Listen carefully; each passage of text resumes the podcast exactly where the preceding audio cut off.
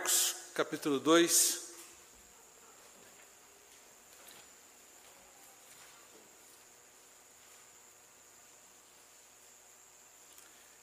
Os irmãos poderão acompanhar comigo do versículo 1 até versículo 12.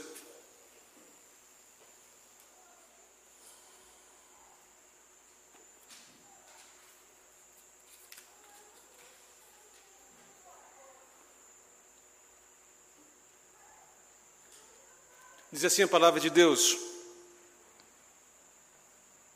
Dias depois entrou Jesus de novo em Cafarnaum e logo ocorreu que ele estava em casa.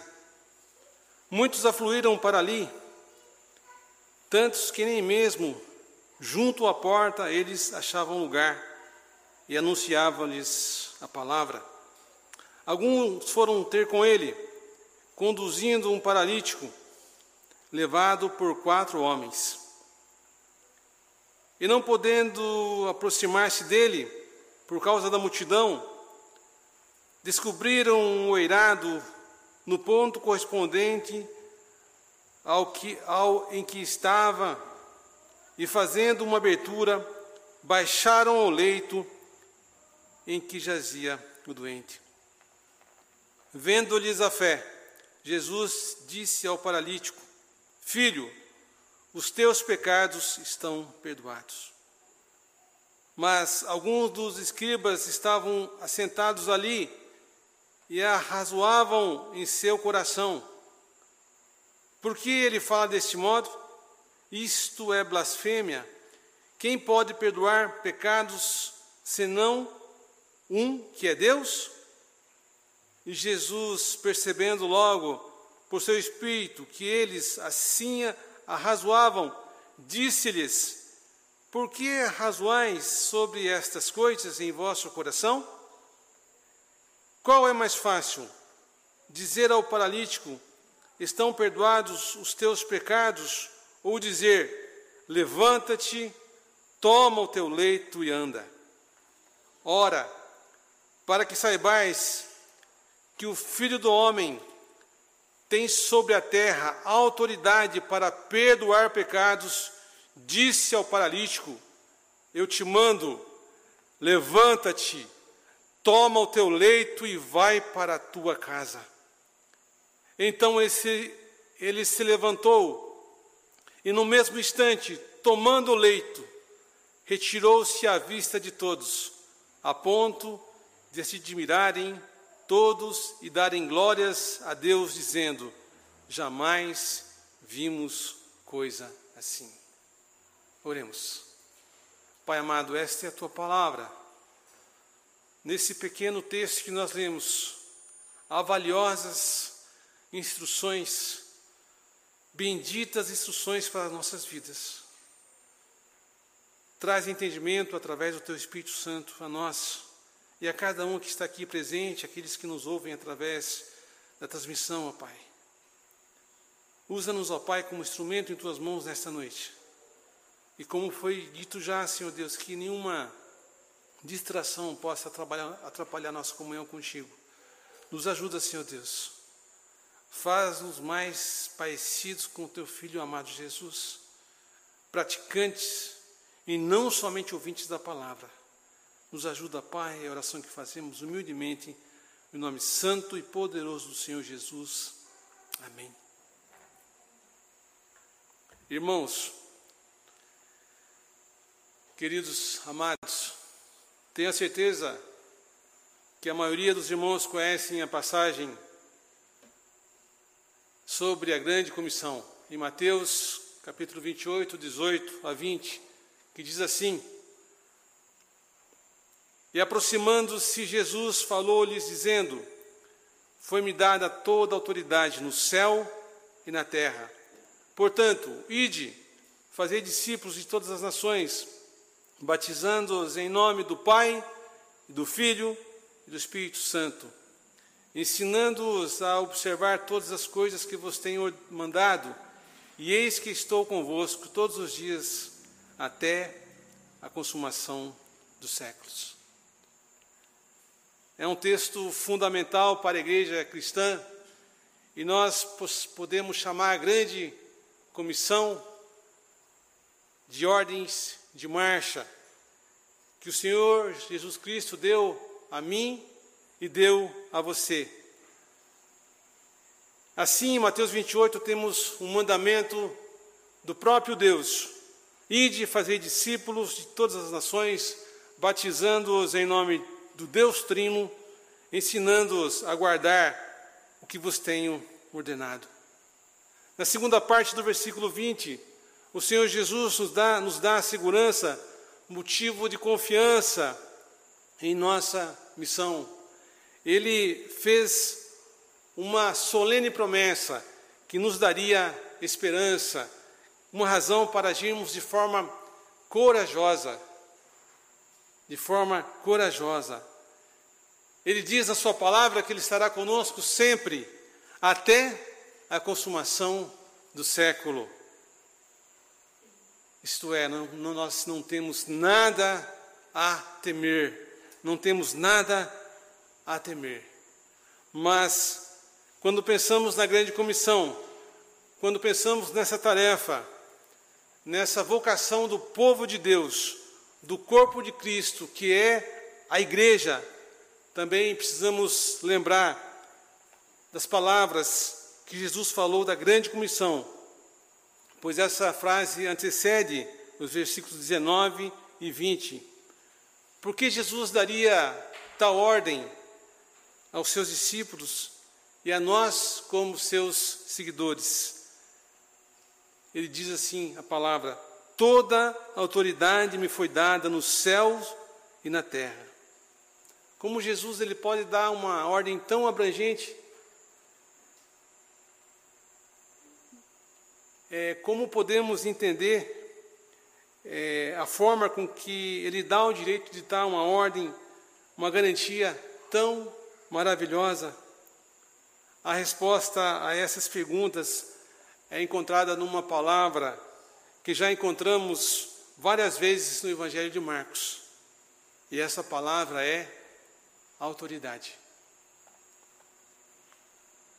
Jesus ele mostrou a sua autoridade no primeiro capítulo do Evangelho de Marcos, conforme podemos verificar no versículo 25. Nós vimos a sua autoridade do seu chamado quando ele chama os seus discípulos e eles, o que acontece com eles?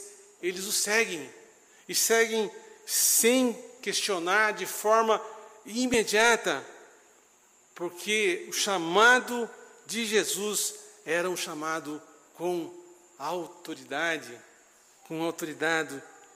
Quando Jesus falava nas sinagogas, ele falava com autoridade, não como aqueles mestres da lei, os escribas, que falavam da autoridade de outras pessoas.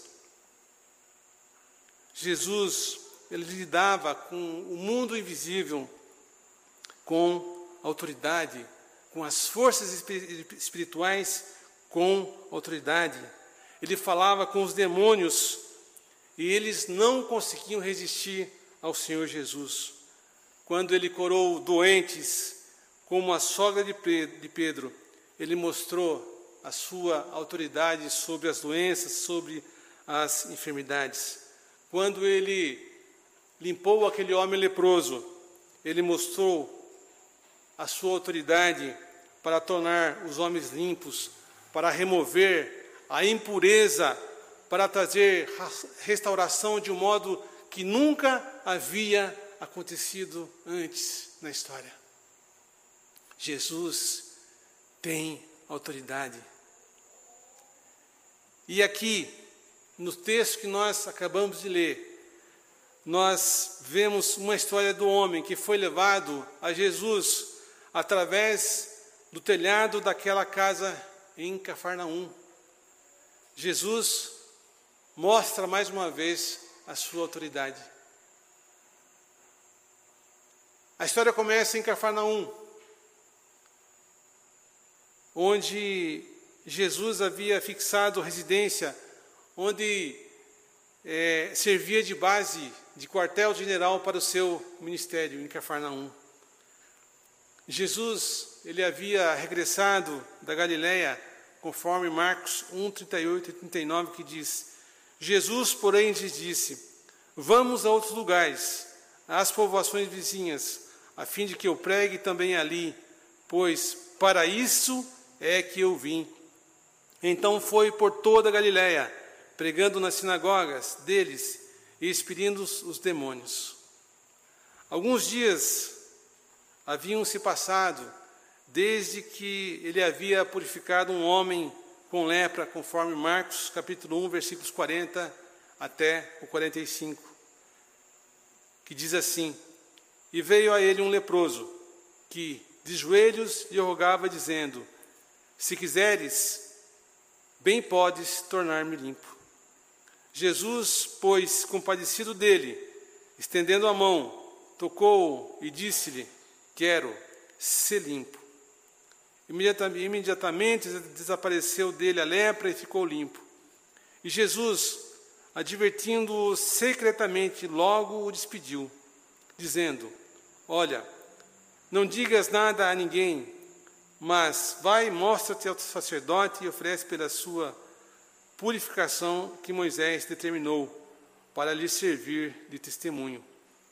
Ele, porém, saindo dali, começou a publicar o caso por toda a parte e a divulgá-lo, de modo que Jesus não podia entrar abertamente numa cidade, mas conservava-se fora em lugares desertos, e de todos os lados iam ter com ele.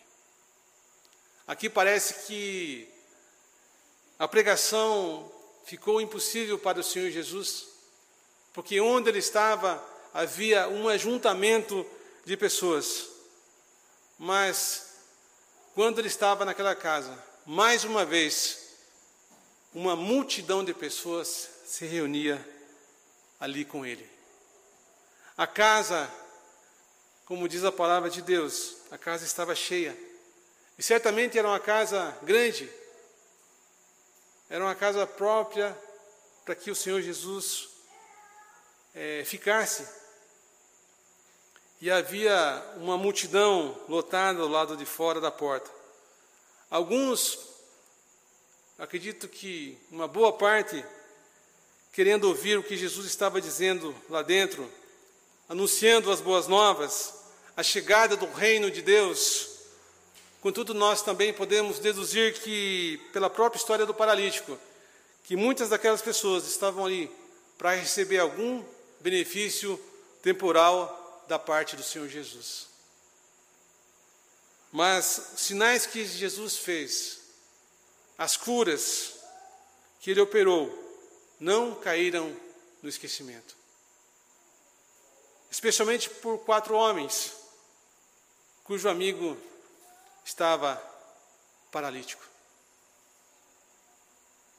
Os irmãos podem imaginar, eles ouvindo que Jesus estava na cidade, estava em Cafarnaum, e imagine, irmãos, a, a emoção que aqueles homens devem ter sentido.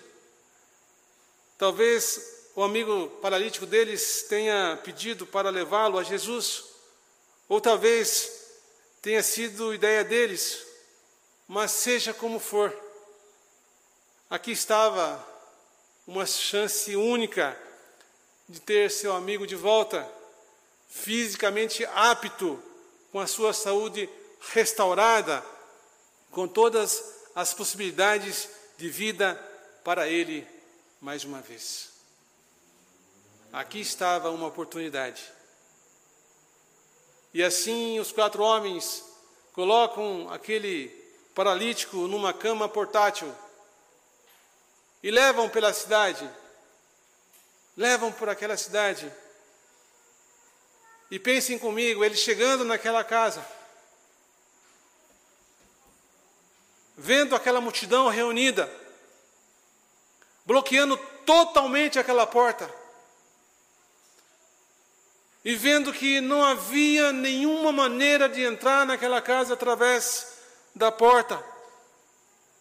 Mas a palavra de Deus fala que eles não desistiram. Eles vão fazer o que for preciso para colocar aquele amigo em contato com o Senhor Jesus. Porque eles sabem, eles têm certeza que o único capaz de curar seu amigo era o Senhor Jesus. Com essa atitude, meus amados, na visão daqueles amigos, eles achavam que o maior problema daquele homem era a sua paralisia. Esse é um dos pontos que nós queremos tratar nesta noite, que eu quero refletir com os irmãos. Primeiro, qual era realmente o principal problema daquele homem paralítico? As casas da antiga Israel haviam escadas do lado de fora que levavam a um telhado plano. Podemos ver em outros lugares nas Escrituras onde as pessoas passavam muito tempo no telhado das casas, descansando, às vezes dormindo e também orando.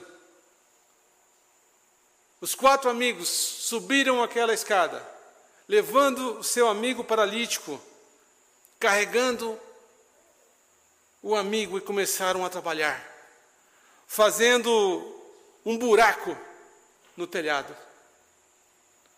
Foi uma ideia engenhosa, na verdade. Nós não sabemos como aquela decisão é, foi tomada, ou se um dos homens teve que convencer os outros, da maneira como a história é contada. Parece que tudo aconteceu de forma muito rápida. É um relato muito prático. O Evangelho de Marcos é assim, ele é muito objetivo. Ele não, não faz rodeios, ele é muito objetivo. Mar, Marcos simplesmente nos diz que os homens removeram o telhado acima de Jesus e baixaram o homem para dentro daquela casa. Entendo que foi um ato de desespero, porque para, para eles não havia outra solução. Imagine isso. Jesus está na casa, pregando e ensinando. O lugar está lotado. Todo mundo está quieto, exceto Jesus que trazia a palavra àquela congregação ali reunida, que está ali para ouvir um sermão perfeito, uma perfeita proclamação do Evangelho, a palavra inigualável de Deus. Jesus está falando à multidão, e a multidão ouve atentamente. De repente, um barulho vem do telhado, martelando, cavando, cortando. Eles podem ouvir os passos naquele telhado alguma discussão de como seria a melhor maneira de entrar naquela, naquela casa. Talvez, talvez até alguns pedaços daquele barro, amados, poderiam ter caído na própria sala onde Jesus estava. Se o sermão foi único, certamente assim foi por causa da singularidade daquele que estava falando, daquele que tá, estava trazendo aquele sermão. Um minuto o Senhor estava pregando. No próximo minuto, um homem paralítico estava sendo introduzido através do telhado para dentro daquela casa, diante daquela igreja que ali se reunia. Segundo ponto, nós devemos aproveitar as lições desses quatro amigos que levaram esse jovem até Jesus. Nós devemos aproveitar as lições desses quatro amigos. E Jesus dá uma resposta incrível. esses quatro homens parecem ainda estar no telhado. Eles haviam descido o seu amigo, mas nós não sabemos se eles ficaram no telhado ou acharam alguma forma de descer. Então, eu imagino Jesus olhando para, para o telhado e não olhava para o paralítico que estava diante dele. Mas Jesus ele olhava para o telhado e ele via a fé daqueles homens que tinham trazido aquele paralítico até eles.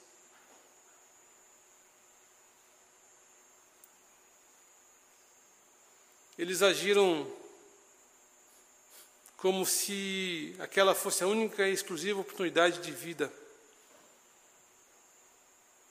daquele paralítico.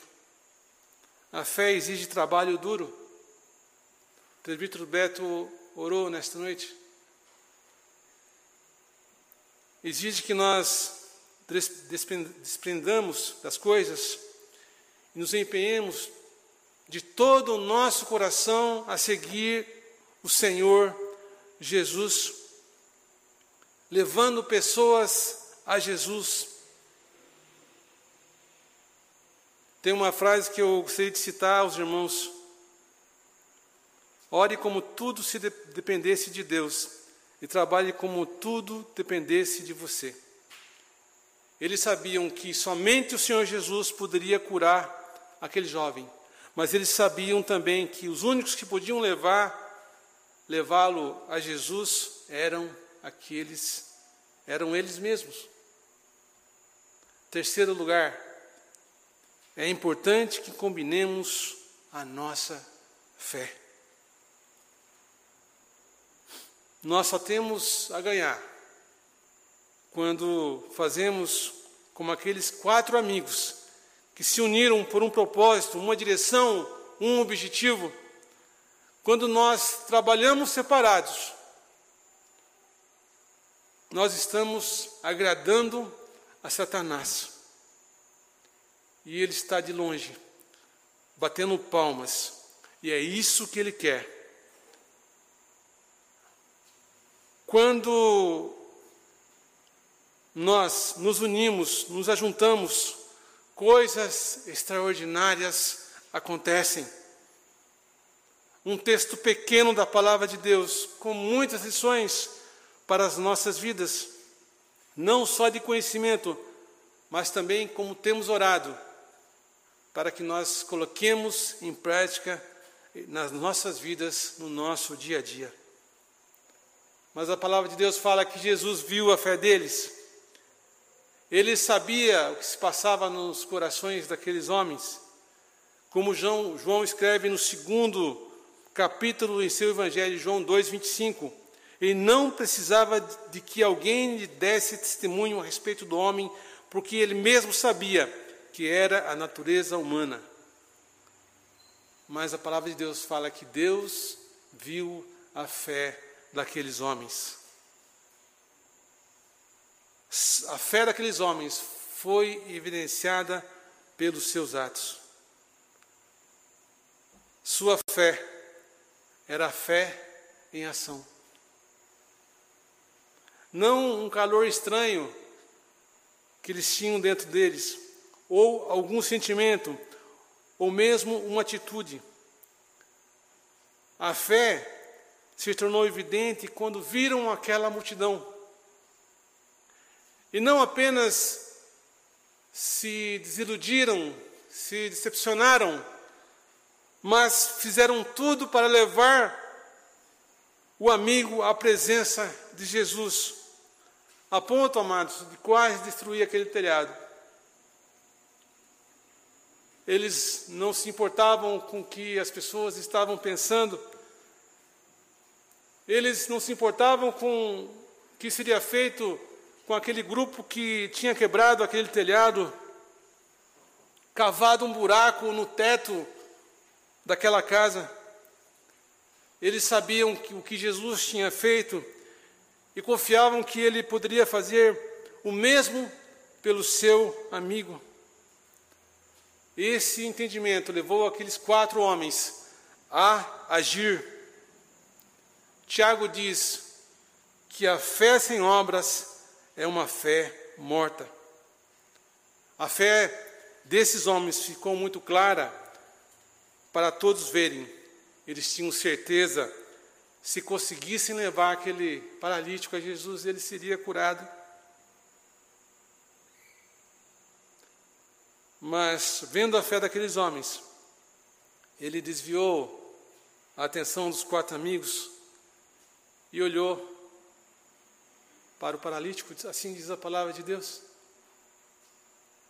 Ele se dirige ao, ao homem paralítico como filho, conforme o versículo 5, e faz uma declaração que parece inteiramente diferente do que está acontecendo. Filho, ele diz ao paralítico: os teus pecados estão perdoados. Eu fico imaginando, meus irmãos, o olhar de espanto dos amigos do paralítico e também do próprio paralítico. Depois de todo o trabalho que tiveram para descer, depois de ouvir sobre a fama de Jesus como aquele que curava os que iam até ele. Como alguém já disse, a maior dificuldade de entendimento de quem está doente é achar que a doença é o seu maior problema.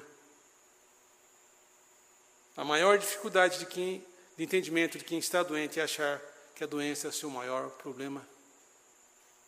Mas Jesus identificou qual era a maior necessidade daquele homem. O pastor Mateus tem falado sistematicamente sobre isso. E nós, irmãos, temos que estar aprendendo a todo dia, a todo instante. O maior problema da humanidade, o que, que é? É o pecado. Os demais problemas são consequência dessa condição de pecado em que todos nós nascemos. Vivemos num mundo caído e quase sempre buscamos soluções paliativas para o problema que somente Deus já solucionou. A psicologia moderna diz que e aconselha que o homem deve se livrar da culpa, quando na verdade nós devemos fazer o contrário. De acordo com a Escritura, o homem só é liberto da escravidão do pecado quando se considera culpado e indigno do perdão de Deus. Só Deus poderia perdoar os pecados. Como o povo judeu sabia muito bem da mensagem das Escrituras, foi o Senhor Jesus que teve autoridade para declarar perdão. E se as pessoas soubessem a verdade, seus escribas e mestres da lei sabiam disso melhor do que, do que qualquer outra pessoa. E havia, como diz a palavra de Deus, alguns escribas presentes, escutando o sermão de Jesus, talvez com uma missão de averiguação, para ver o que Jesus falava, enviado talvez pelas autoridades religiosas para verificar quem é esse novo mestre popular que estava chamando a atenção de todos.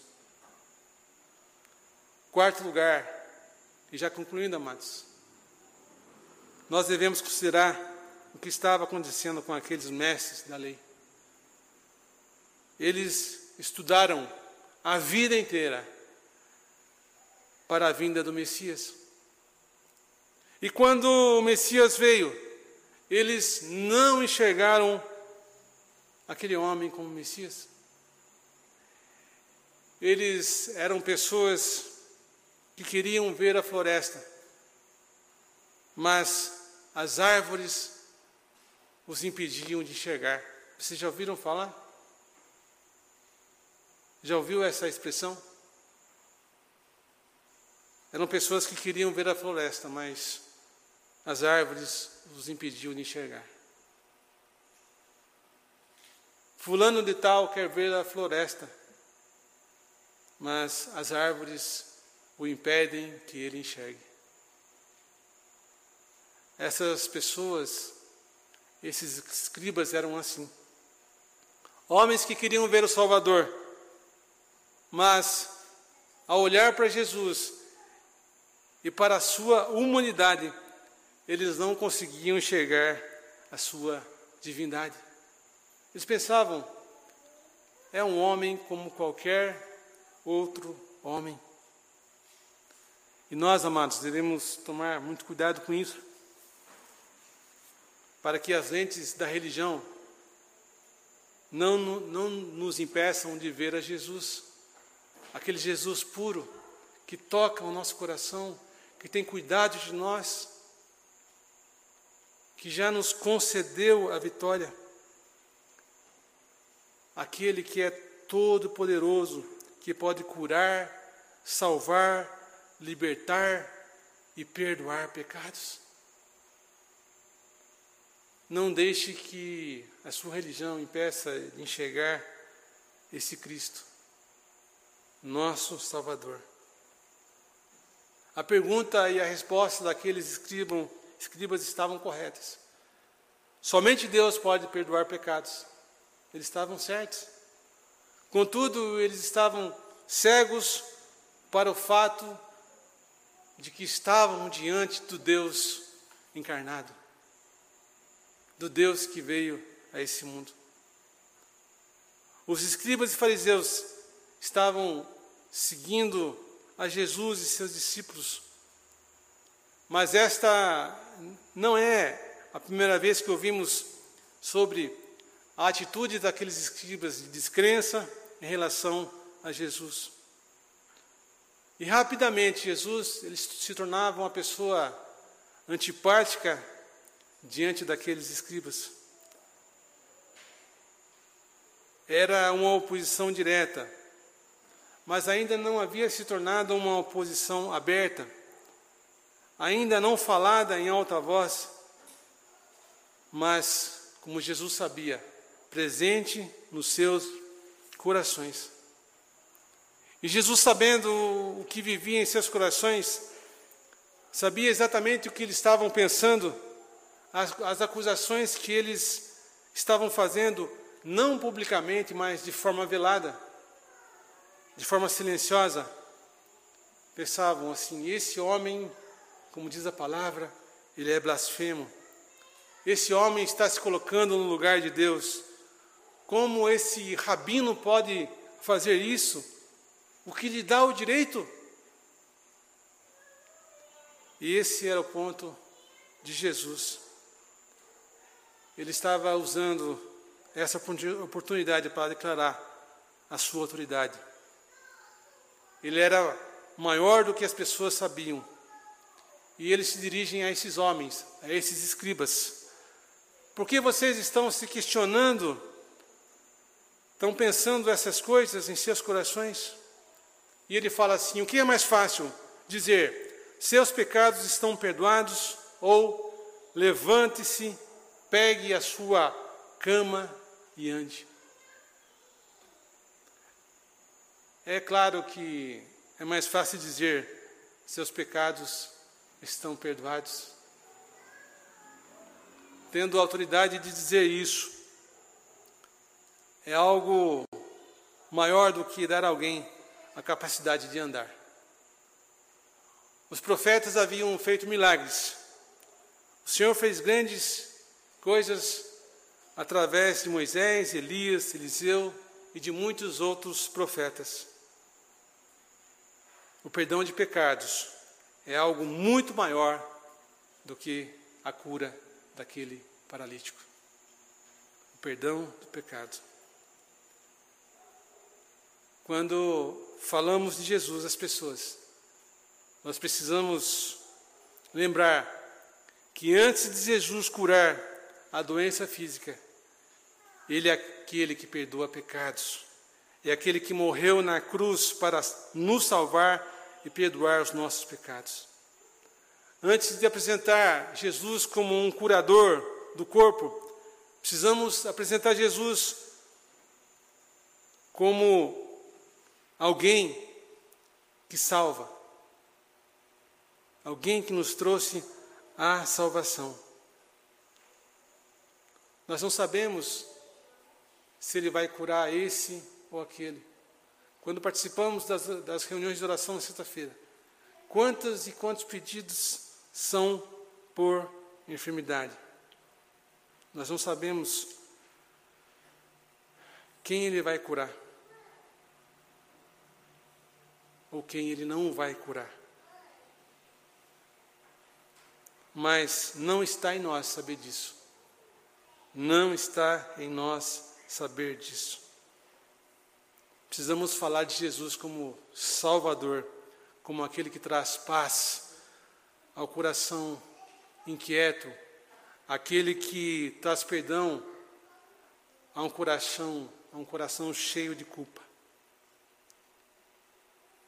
No Catecismo, no Catecismo de Hindenburg, publicado em 1563, que consiste em 129 perguntas sobre a religião cristã, a primeira pergunta é: qual o seu único consolo na vida e na morte?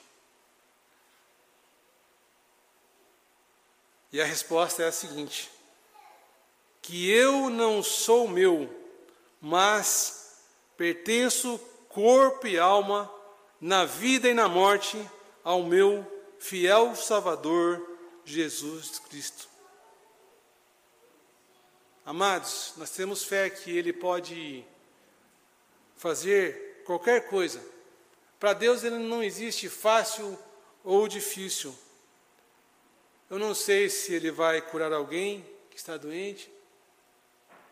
Quantas vezes nós oramos por pessoas e eles não foram curados? Mas, independente do que acontecer conosco, temos a certeza de que somos de Cristo na vida e na morte. O que é mais importante é que a nossa alma seja salva. Mas para aqueles que estavam andando por aquilo que seus olhos viam e não por fé, parecia uma coisa muito maior e muito melhor conceder a cura física do que fazer a declaração sobre o estado da sua alma. Porque, meus irmãos, é impossível verificar se os pecados de alguém foram perdoados ou não baseado, baseando é, simplesmente nas evidências físicas. Jesus ele dirige aquele homem com três ordens: levanta-te, toma o teu leito e vai para a tua casa. A palavra de Deus fala que imediatamente, sem hesitar, em resposta à palavra de Jesus, o homem se levanta pega o seu leito e passa pela multidão de, espectadores e sai por aquela porta. Jesus ele deixou claro que o maior problema, o problema mais sério daquele homem, a primeira coisa que ele fez foi declarar os pecados do homem estariam perdoados. O pecado, o estado da alma daquele homem seu relacionamento com Deus era infinitamente mais importante que do, do que a sua capacidade de andar.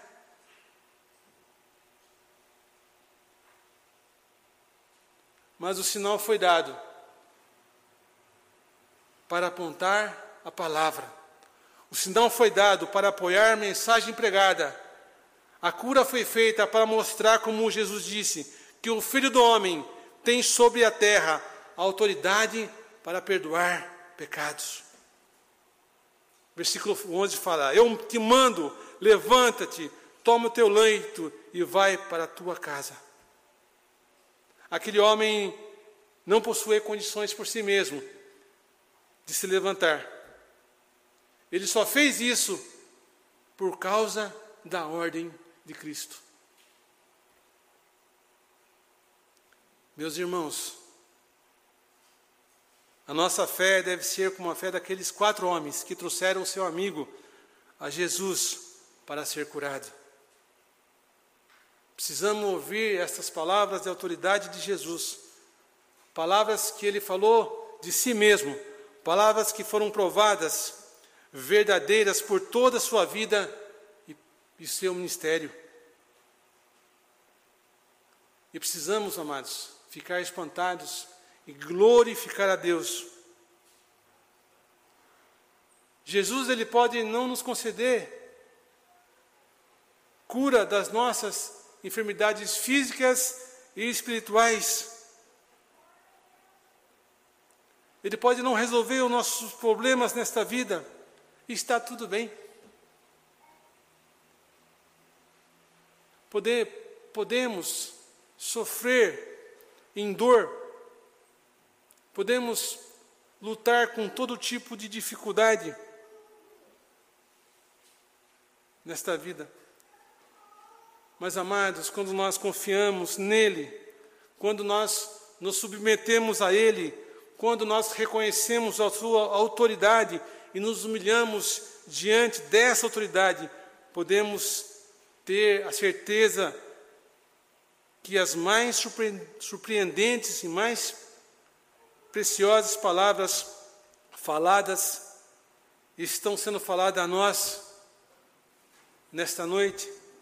Meu filho, minha filha, seus pecados estão perdoados.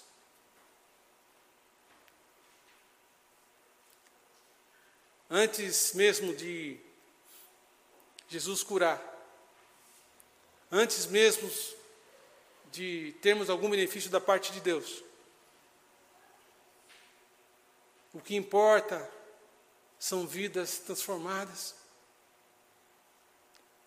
Nós podemos ver placas igrejas X e Y aí. Venha aqui e pare de sofrer. O próprio Jesus falou: No mundo tereis aflições, mas tenha de bom ânimo, eu venci o mundo.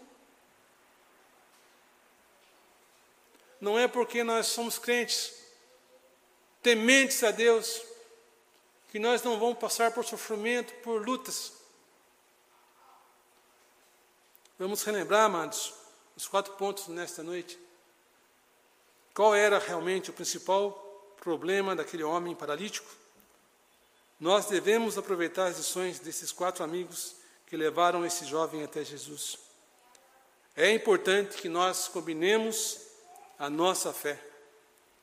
Devemos considerar o que estava acontecendo com aqueles mestres da lei. Os quatro pontos. Então, amados, concluindo, como filhos de Deus, eu e você, nós podemos seguir adiante, vivendo, trabalhando com ousadia e confiança, vivendo a grande comissão do nosso Senhor Jesus, sabendo que Ele estará conosco até o fim dos tempos, porque toda a autoridade foi dada a Ele no céu e na terra. E como nós aprendemos nesta noite com o catecismo de Jundenberg, em Cristo podemos lutar nesta vida com livre e boa consciência contra o pecado. E esperamos a eternidade, onde iremos estar com Ele para sempre e sempre. Que Deus nos abençoe nesta noite. Que o Espírito Santo do Senhor possa ter tocado o teu coração. Nós vamos orar a Deus e encerrar com o cântico de número 368. Oremos. Pai amado, tantas são as lutas dos teus servos aqui presentes nesta noite. Mas que jamais duvidemos do sacrifício vicário na cruz do Calvário, feita por mim e por você. Obrigado, Senhor, por tão grande amor, quando nós ainda éramos inimigos de Deus. Que nós possamos, ó Pai, olhar firmemente para o Autor e Consumador da nossa fé todos os dias da nossa vida. Que nós não nos desviemos nem para a direita, nem para a esquerda. Abençoa, Senhor Deus, cada um aqui durante esta semana que se inicia. Que sejamos luz, que possamos fazer diferença onde nós estivermos, na nossa casa, no nosso trabalho, na nossa igreja. Abençoa mais uma vez, restaura a saúde do pastor Mateus e sua família. Sê com ele nesse instante, Senhor Deus, que ele logo possa estar conosco, para a nossa alegria para a nossa satisfação. Abençoa o teu servo, Pai, aquilo que ele tem planejado, aquilo que ele tem é, projetado para este ano. Que possamos ajudá-lo, que possamos é, estar juntos em unidade no corpo de Cristo. Nos ajuda, Pai. Perdoa os nossos pecados, aumenta a nossa fé. É a oração que fazemos humildemente em nome santo e poderoso de Jesus. Amém.